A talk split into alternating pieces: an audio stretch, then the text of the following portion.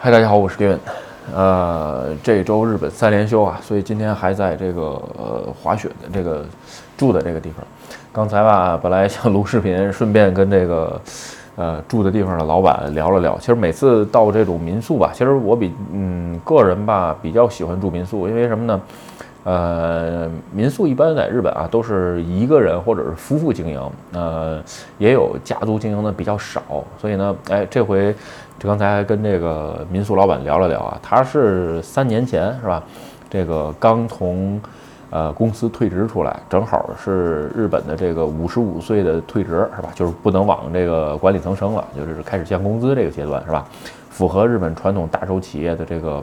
呃，这个规矩啊，所以呢聊了聊，他就是，呃，三年前吧买的这个呃住宿的地方开始经营，正好这不干又突然又赶上这个这个客这个新冠嘛，所以就是刚才聊了就聊了聊为什么呃不干了，来买这个这个民宿啊经营等等等等，然后呢顺便啊因为自己平常就是说也会做一些 IT 的东西吧，就是说尽量想用 IT 的东西帮助各种产业。呃，多有一些利益吧，就这这么简单点事儿，所以呢，就顺便聊了聊。就录视频比较晚，嗯，这个地儿基本上，其实我自己个人都比较喜欢啊，因为确实你看它后边装修啊什么的，就是说都自己有自己的这个呃喜好，而且其实原来在别的视频当中也聊过啊，每一个经营这种小的民宿的老板啊。其实都有个体个体，就是每个人自己的喜好和他自己的讲究的地方。你比如说我住这儿这个老板吧，他是做那个木头船的，那个那日这个日语叫卡努或者是卡亚库，呃，然后呢，就是那个一个人的皮艇的样子，只不过用木头做的，是吧？然后这个平常呢还喜欢这个户外活动，基本上我觉得干这个这种呃民宿的差不多都这样。然后聊了聊，挺有意思。有时间如果有喜欢的朋友吧，这个我上一期视频也说过他家名字啊，这个可以搜搜来住一下，我觉得还是不错，没准儿能跟我偶遇，是吧？OK，那么今天还是聊聊，找个话题聊聊吧，好吧？咱们今天聊聊这个工资的事儿，是吧？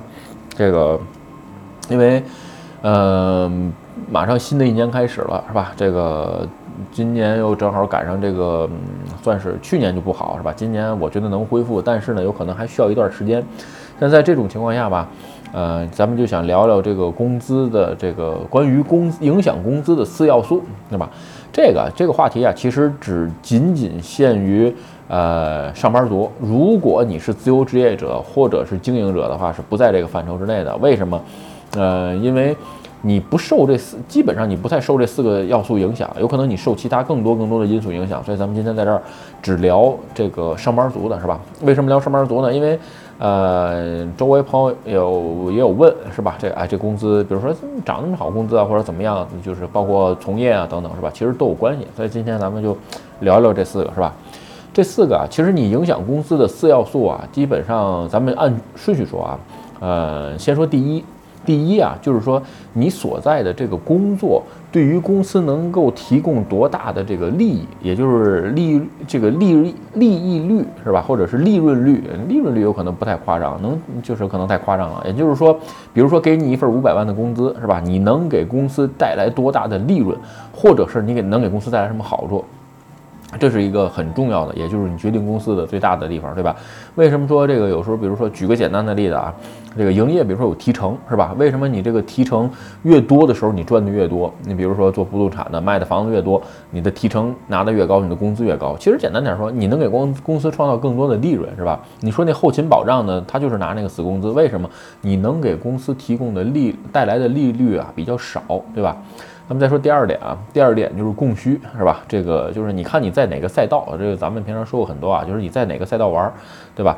这个供需平衡的情况下就是正常工资，供需不平衡的情况下就是两极分化，对吧？要不然你就是特便宜，要不然你就特贵。咱一会儿后边细聊，这是第二点。咱们再说第三点啊，第三点简单点就是说这个公司的经营理念，嗯。原来就有这么什么大公大企业看文化，中型企业看行业，小型企业看老板，是吧？如果你是在小型企业，其实说句实话，你的工资完全是老板自己个人意思决定。如果你在大公司，你要看一下你这个大公司的呃文化，或者是它的这个各种规矩。你比如说你在谷歌是吧？谷歌的平均工资就比普通的 IT 公司高，所以你的工资也会水涨船高。如果你就是在一个普通的 IT 企业，嗯，也就是一般水平是吧？咱们再说最后一个，最后一个其实是很多上班族最关心的，也就是说你自己的个人能力和你自己个人的产出。大部分的上班族或者是就是呃打工的人吧，在涨工资的时候只注重第四点，就是说，哎，你看我这个能干这么多活儿，我这个天天很辛苦啊，怎么怎么样，对吧？其实我只能说，第四点是在影响工资范围之内当中最弱的一点，其实它影响不了什么，是吧？咱们啊分别把这呃几点吧，这个展稍微展开说一下，是吧？因为刚才说的挺泛泛的，咱先说第一点啊，利润率。其实啊。这个利润率是这样，就是说利润率肯定有，呃，能给公司带来这个利润大一个，带来利润小的，是吧？咱们先说利润大的几个吧。我自己找了一下，你比如说顾问系的，是吧？然后呢，还有制药，这个这不用说，是吧？你看是这个，尤其现在新冠病毒，所有的跟这个疫苗研究相关的病毒都这个企业都在涨，是吧？还有金融。啊，再加上比如说不动产啊，还有 IT 也可以算一个，算是吧。就是说这些行业里边，基本上它能给公司带来很大很大的价值。那 有人说 IT，IT 你看看张小龙就知道了，是吧？这皇这个打工皇帝啊，对吧？他比如说创造出来的微信啊，包括等等，能给公司带来很大很大的利润，所以他的工资也会高，对吧？当当然最后也会吃股票。其实，在这种情况下，还是那句话，就是说，呃，看看有人，就比如说，特别是在你谈判工资的时候，是吧？比如说，我想涨工资，你想涨多少钱？比如说，我一个月想涨十万，你为什么能涨十万，是吧？你跟老板谈的，就说，如果是小公司的话，你跟老板可以谈，对吧？就说，哎，你看，我想每月涨十万，为什么？哎，我每月能给公司多来多带来一千万的利润，是吧？咱说的是利润，并不是营业额啊。我的公司能给每公司每月给公司带来一千万的利润，你给我涨十万，才占百分之一，不行吗？这不挺好吗？对吧？我放心，我相信，如果这种谈判方式大部分老板很快都很痛快都接受啊。别说十万，是吧？涨五十万，我觉得都没问题。所以说啊，还是看你能给公司提供什么。有的时候，呃，更多的面试者吧，或者是在谈工资什么，就是说，呃，总喜欢说一句话，就是说，呃，我比如说，那我这个努力，我爱公司，我勤奋。其实老板更不喜欢听到这些话，没没什么意义。表决心这个东西没意义。你能给公司带来什么，或者说你能给公司带来什么之后，你希望公司提供给你什么，这才是谈判的这个砝码，是吧？OK 啊，咱们再说第二个啊，第二点就是供需平衡的问题。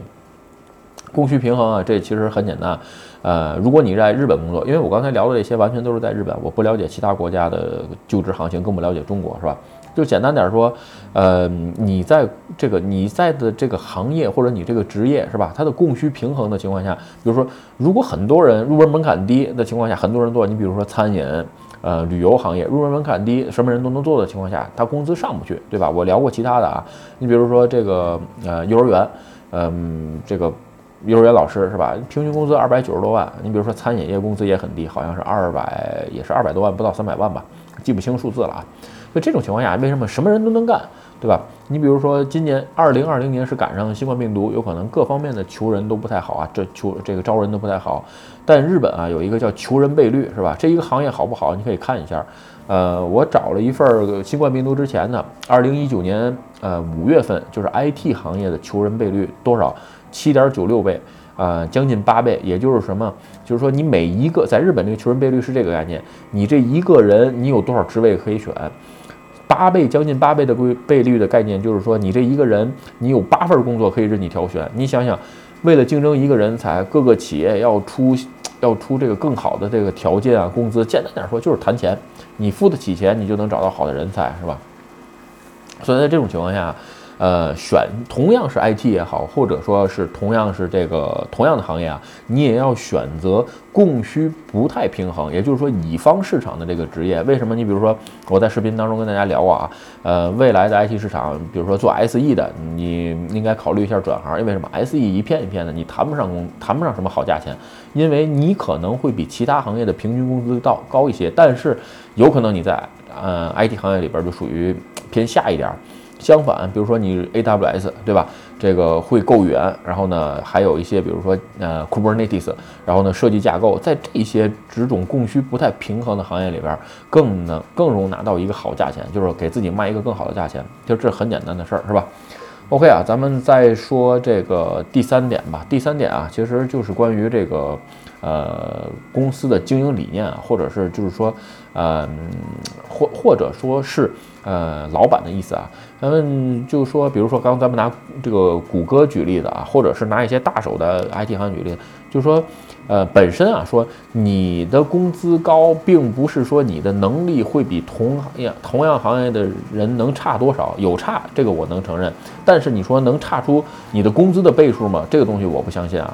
呃，但是啊，你能进入这个就是 GAFAM 这些公司的同时，这个 GAFAM 呃，可能这个视频提出来就是谷歌、亚马逊，然后 Facebook 啊，Microsoft，然后。